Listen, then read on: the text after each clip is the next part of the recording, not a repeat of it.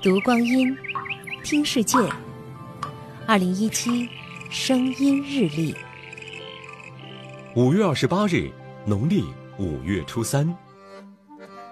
很多人难以理解，世界上最权威的餐饮指南是由一家轮胎制造商出版的。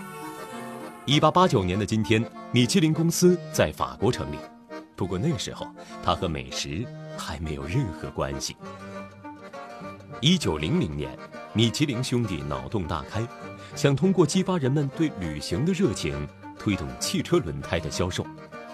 于是，集结了地图、加油站、旅馆等资讯的《米其林指南》诞生了。渐渐的，其中以评鉴餐厅的《米其林红色指南》全球闻名，跟着米其林吃遍全球，成为很多吃货的念想。二零一七年上海米其林指南共有二十六家餐厅获得了星级。去年，米其林指南正式进入中国大陆，发行《上海指南》。与东京、香港、澳门、新加坡这四个亚洲城市情况相似，米其林在上海也遭遇了水土不服，入选的餐厅和评级都引发巨大争议。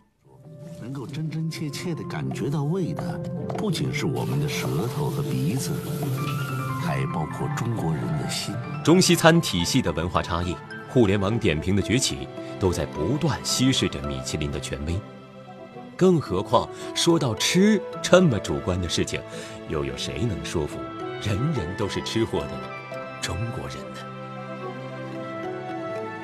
二零一七声音日历。